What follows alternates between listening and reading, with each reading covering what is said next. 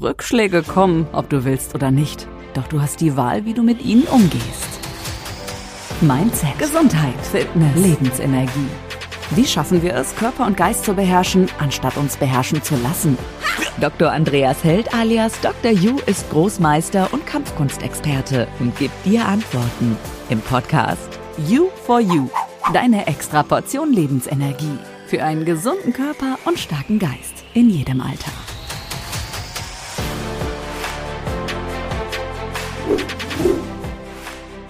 Herr Held, wie sportlich muss ich sein, um gegen meinen Schweinehund anzutreten?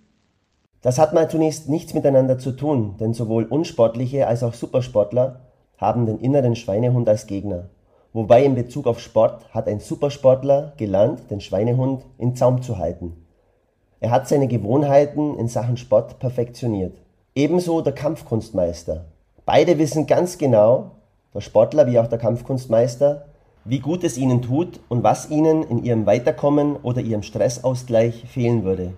Und daher lassen sie es einfach gar nicht zu, dass der innere Schweinehund gewinnt.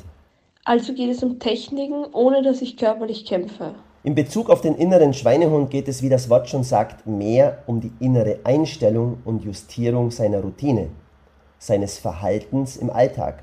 Wenn man den inneren Schweinehund mal überwunden hat und ins Tun, sprich zum Sport kommt, fällt es einem eh nicht mehr schwer. Im Gegenteil, man fühlt sich gut und ist erleichtert und froh, doch noch mit dem Workout begonnen zu haben. Durch Kampfkunst erschulst du deinen Willen, dein Durchhaltevermögen und die Geduld an Dingen dran zu bleiben. Du weißt genau, dass die kleinen täglichen Entbehrungen einen massiven Zuwachs an Energie und Lebensfreude bedeuten. Welche alten Geheimnisse sind das denn? Es ist die Disziplin, die Geduld und die Ausdauer an Dingen dran zu bleiben.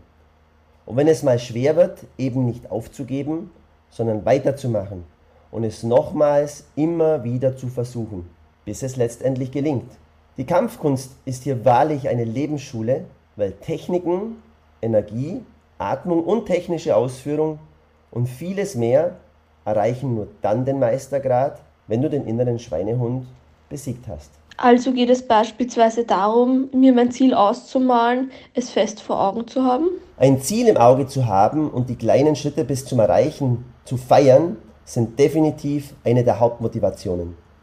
In den Kampfkünsten haben wir die Gürtel und mit jedem Erreichen eines Gürtels wächst unsere Motivation und der Spaß und die Freude an der Sache, weil wir mehr können und kennen und in diesem Bereich einfach wachsen und auch spüren und sehen, wie wir Stufe für Stufe zum ersten Ziel eines Schülers, wenn er begonnen hat, dem schwarzen Gürtel zu kommen. Ist es auch wichtig, Dinge wegzulassen, die mich behindern oder aufhalten? Auf jeden Fall. Wir sprechen hier von der sogenannten Vermeidungsstrategie. Wenn ich weiß, nicht widerstehen zu können, wenn ich die Schokolade in meiner Tasche habe, dann habe ich sie auch nicht in meiner Tasche. Ich kaufe sie auch nicht ein, sondern ich plane vor.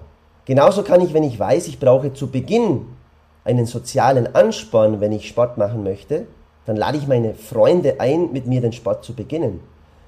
Wir legen dabei auch klar die Regeln fest, und zwar, dass wir uns immer gegenseitig zum Sport motivieren und uns auf keinen Fall davon abhalten.